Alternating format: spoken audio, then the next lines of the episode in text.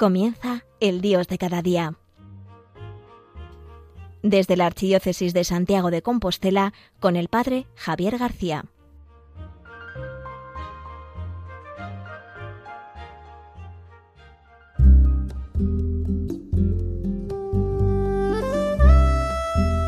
Muy buenos días a todos. Hace nada más unas semanas, el día 9 de mayo, se ponía fin al estado de alarma en nuestro país. Era un estado de alarma que había durado ya de demasiados meses, desde el 9 de noviembre del año pasado hasta el 9 de mayo.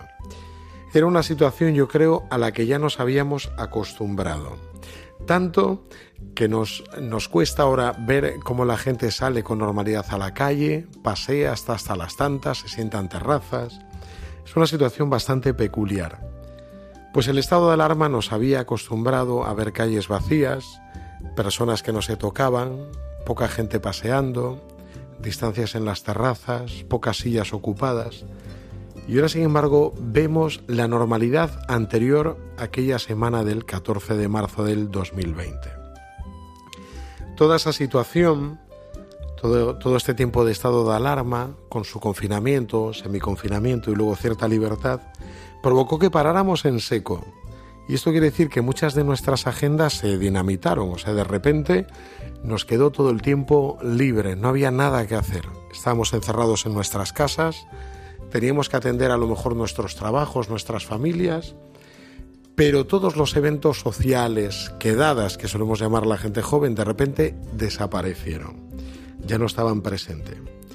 Fue un tiempo también en que tuvimos posibilidad de mirar hacia el interior, porque estábamos sin ninguna ocupación y eso provocaba que la gente se aburriera, aunque pasara largos ratos viendo series, películas, actualizando lecturas, haciendo cosas entretenidas, al final hasta eso mismo ya nos cansaba.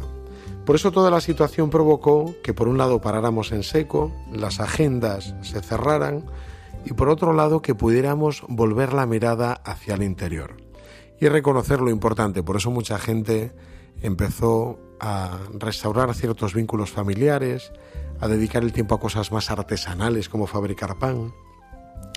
Y durante todo ese tiempo mucha gente nos decía que ya nada volverá a ser como antes. No como aquella canción que decía, ya nada volverá a ser como del canto del loco, ¿no? Pues mira, yo que soy muy gallego te diría que depende. Ya nada volverá a ser como antes o quizás todo volverá a ser como antes. Yo estoy convencido que el hombre tiene una capacidad enorme de adaptación y que nos adaptamos a lo que sea. Si toca encerrarnos, nos encerramos. Que toca salir, salimos. Que tocan restricciones, restringimos. Que toca apertura, nos abrimos de más. Por eso yo no estoy tan seguro de que todo cambie. Es más, creo que todo va a depender. No tanto de la sociedad en general, sino de cada individuo, de cada persona. Yo no sé si socialmente cambiarán muchas cosas. Me imagino que sí. Por lo menos a nivel económico, a nivel social, a nivel vínculos, muchas cosas han cambiado. Pero la capacidad que tiene el hombre de adaptación provocará que volvamos tranquilamente a las andadas previas a ese marzo del 2020. Lo que sí que me planteo es qué ha pasado con la Iglesia en este tiempo. Y por eso el programa de hoy lo quiero dedicar de una forma muy sencilla y muy somera a preguntarnos si a nivel de iglesia toda esta situación ha generado un gran cambio o no ha generado ningún cambio. El caso es que el tiempo lo dirá. Por eso quiero comenzar con una canción en este martes de un grupo 180 grados que citando ese pasaje del Eclesiastés del Antiguo Testamento nos va diciendo que hay tiempo para todo. Ahora mismo lo escucharemos.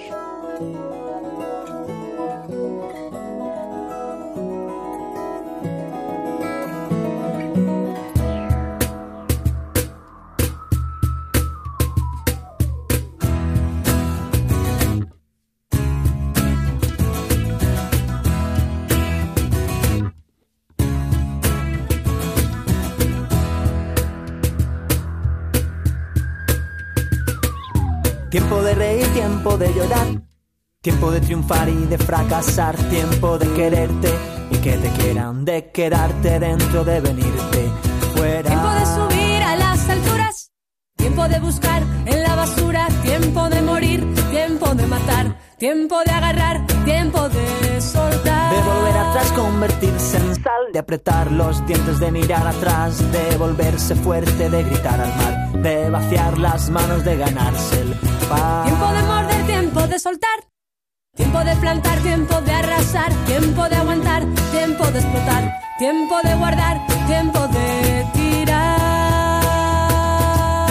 Tiempo de arrancar, tiempo de plantar, tiempo de rasgar, tiempo de curar, tiempo de gritar, tiempo de callar. Tiempo de comer, tiempo de ayunar, tiempo de partir y de regresar, tiempo de abrazar y de congelar, tiempo de engañar y decir verdad. De mirar al suelo, tiempo de escuchar, de tocar el cielo, tiempo de opinar, tiempo de ser niño y de ser mayor, tiempo para ti, tiempo de los dos.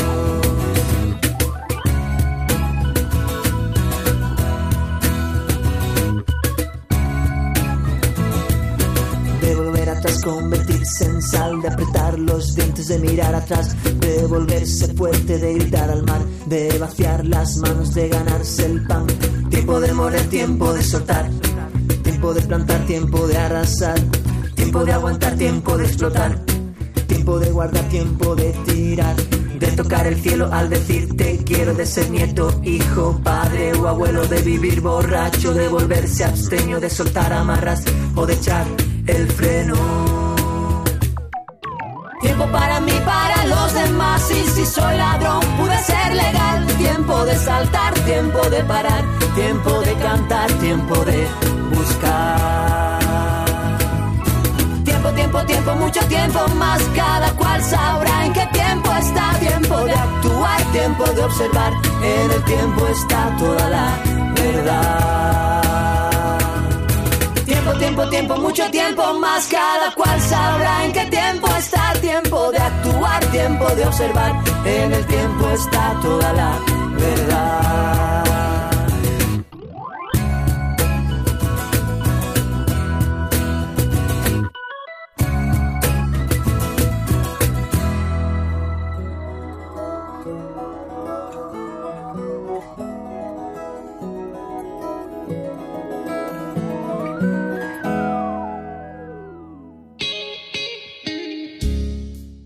Como os decía, hoy nos vamos a plantear esa pregunta. ¿Qué cosas han cambiado en la Iglesia en este tiempo?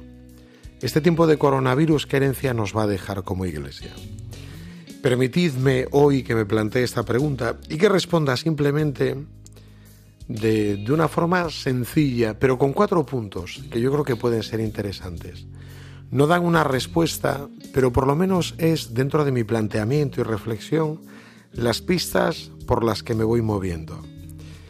Lo primero que creo es que esta situación en nuestra iglesia, y me refiero a nuestra iglesia más cercana aquí en España, nuestras diócesis, ha acelerado un proceso. Un proceso que quizás se daría en los próximos 10 años, hasta 2030, una cosa así. Y vemos que en un año se ha acelerado este proceso, que de 10 se ha realizado en un año. Vemos que muchas iglesias se han vaciado, mucha gente que participaba en nuestras liturgias ya no están, hay gente con miedo, hay gente que venía a lo mejor por motivos sociales, pero no por unas convicciones profundas. Y vemos, por tanto, que nuestras iglesias ya no están tan habitadas como antes. Mucha de la gente que las habitaba diariamente, por lo menos en nuestra parroquia, lo que yo conozco, era gente de una edad bastante avanzada. El tema del coronavirus les ha dado miedo, muchos han quedado en casa y muchos otros prefieren no arriesgarse. Es más, mucha gente ha comenzado a vivir su fe de una forma muy individualista. Lo religioso se ha trasladado al ámbito, si un cabe más, además del ámbito privado, al ámbito tremendamente individualista.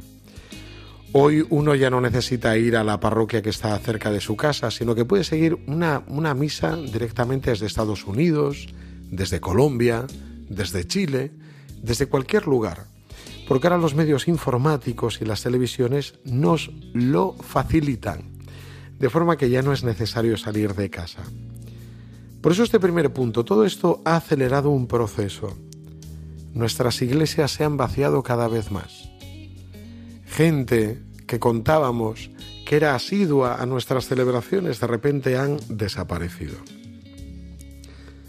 Segundo punto, esta situación ha puesto de manifiesto muchos criterios de mantenimiento en nuestra pastoral.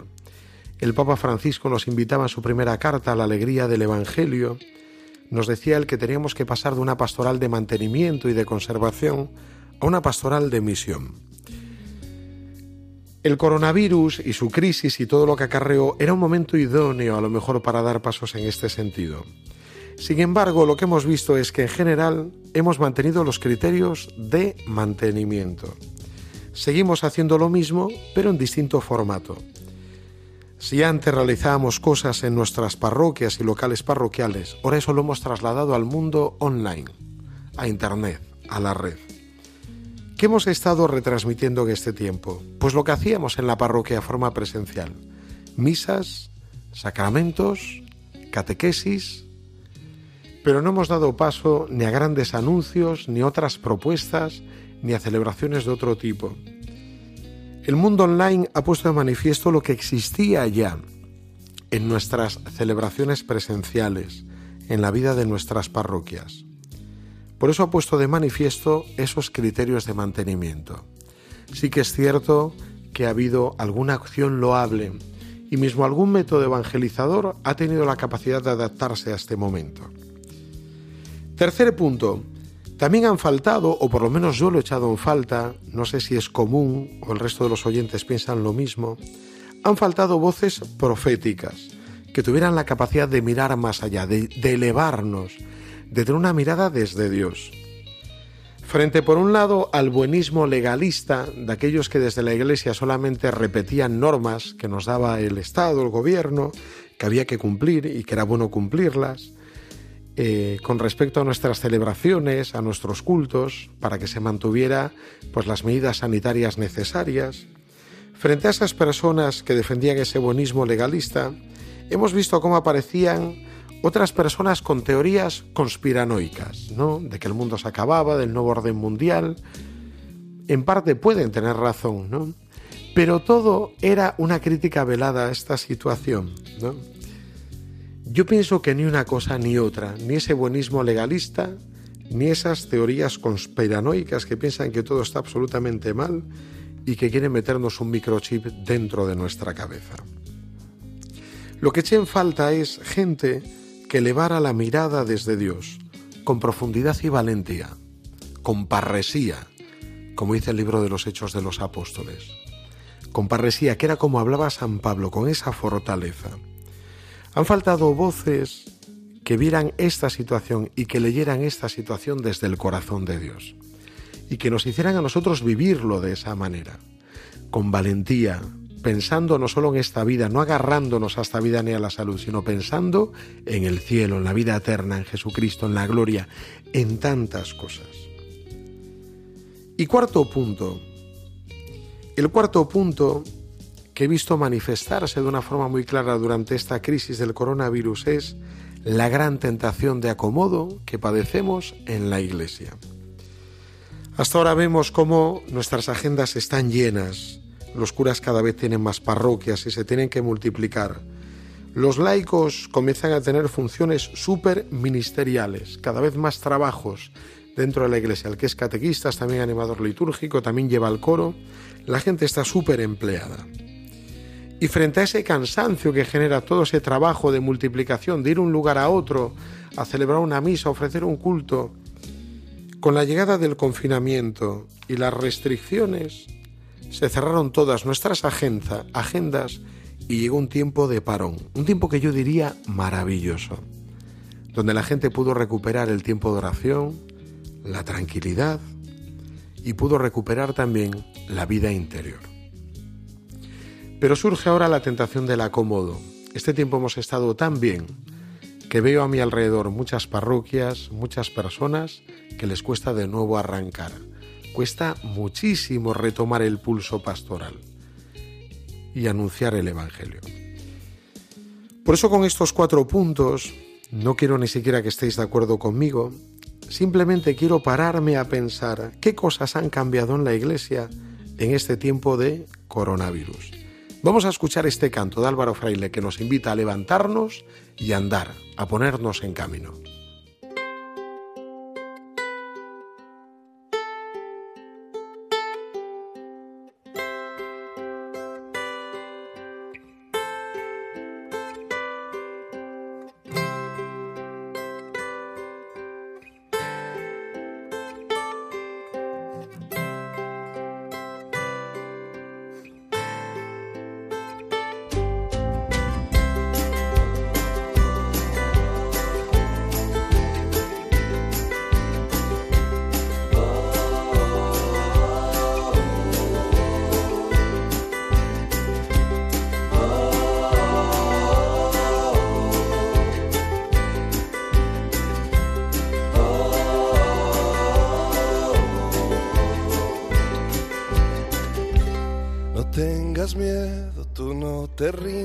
No pierdas la esperanza.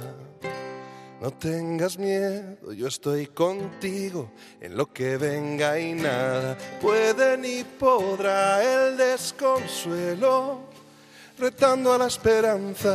Anda, levántate y anda. No tengas miedo, no desesperes, no pierdas la confianza no tengas miedo, yo voy contigo, siempre y a donde vayas. No dejes que envejezca un solo sueño, cosido alguna almohada, anda, levántate ya.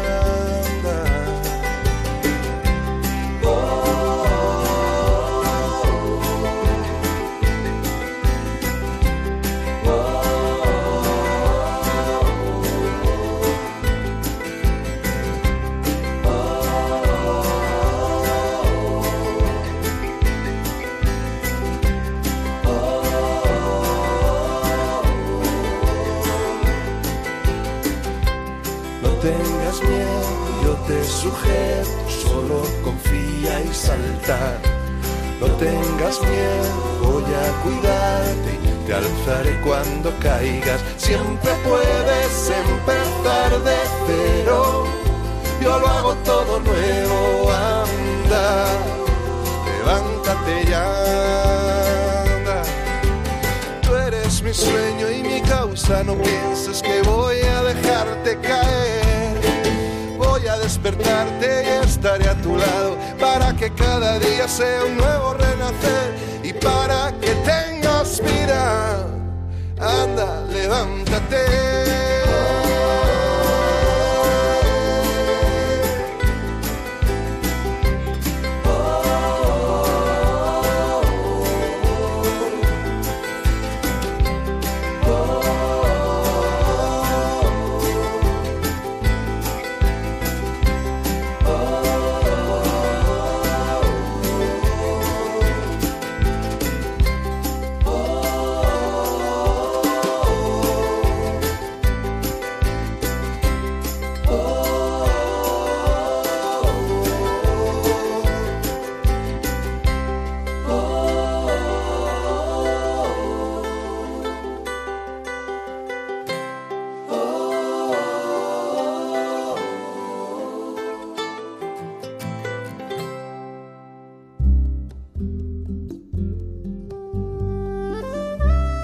Después de haber reflexionado en voz alta acerca de esos cuatro puntos, esos cuatro puntos que voy intuyendo que en la iglesia se van dando con, este, con esta crisis del coronavirus.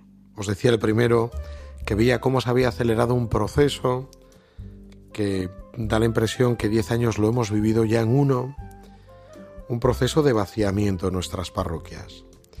Segundo, el haber puesto de manifiesto esos criterios de mantenimiento, porque seguíamos haciendo lo mismo, pero de forma digital. Tercero, la ausencia o la falta que yo notaba de voces proféticas que nos hablaran desde Dios, con esa parresía, con esa fuerza del Evangelio. Y cuarto, la tentación del acomodo que nos ha llegado, después de haber cerrado nuestras agendas y llevado una vida mucho más tranquila.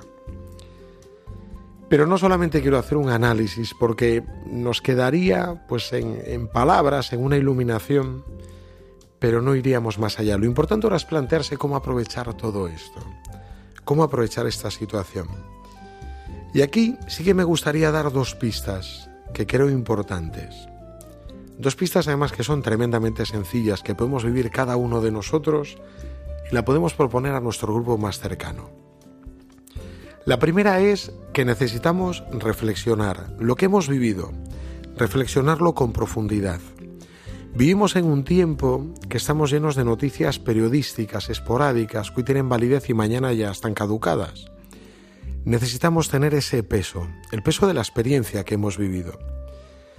Yo creo sobre todo que esta reflexión nos debe conducir a centrarnos en lo importante, en lo importante. Y lo importante es la conversión, es el cambio. Y para la Iglesia es la conversión pastoral. No podemos salir de esta crisis viviendo lo mismo. No, tenemos que dar pasos hacia algo distinto, hacia una conversión. ¿Qué es lo que quiere el Señor con esto? ¿Qué nos está pidiendo el Señor con esta situación de pandemia mundial? ¿Y qué espera de la Iglesia en este momento? Necesitamos reflexionar y pensar también qué espera de ti, qué espera de ti. Pero para saberlo necesitamos reflexionar, orar, discernir, escuchar la voz de Dios, que nos diga qué es lo importante. Y después de escucharlo, ponernos en marcha, saber qué es lo importante y atenderlo, dirigirnos hacia él. Segundo, a veces esperamos eh, que los cambios se produzcan cuando ya son irreversibles, que una situación ya pues se tenga que cambiar porque ya es irreversible, no hay una vuelta atrás, o sea, ya no hay más salida, hay que hacerlo porque ya, porque sí, porque toca. En la iglesia muchas veces a nivel pastoral hemos hecho eso, hemos realizado los cambios cuando ya no había más remedio. Esta situación yo creo que nos ha dado la oportunidad para descubrir que hay que adelantarse a los cambios, hay que preparar el terreno y hay que tener una dirección clara a la cual dirigirnos. Pablo VI, en su carta Evangelii Nuntiandi, anunciando el Evangelio, nos decía que la misión de la Iglesia es evangelizar. Y yo creo que esta dirección a la que tenemos que mirar es una dirección en la cual nos tenemos que preguntar, ¿estoy evangelizando? ¿La Iglesia sirve para evangelizar o no servimos para evangelizar?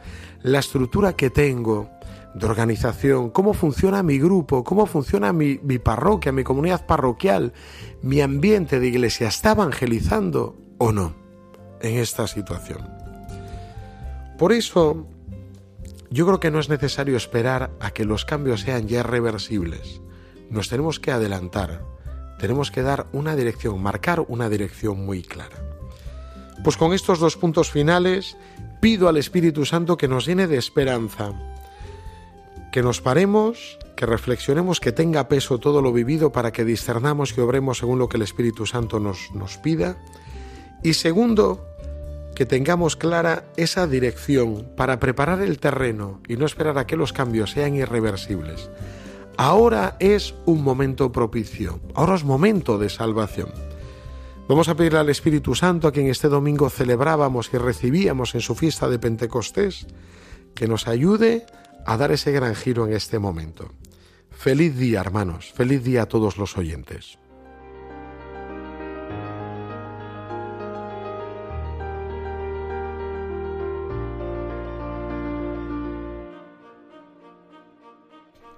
Han escuchado El Dios de cada día desde la Archidiócesis de Santiago de Compostela con el Padre Javier García.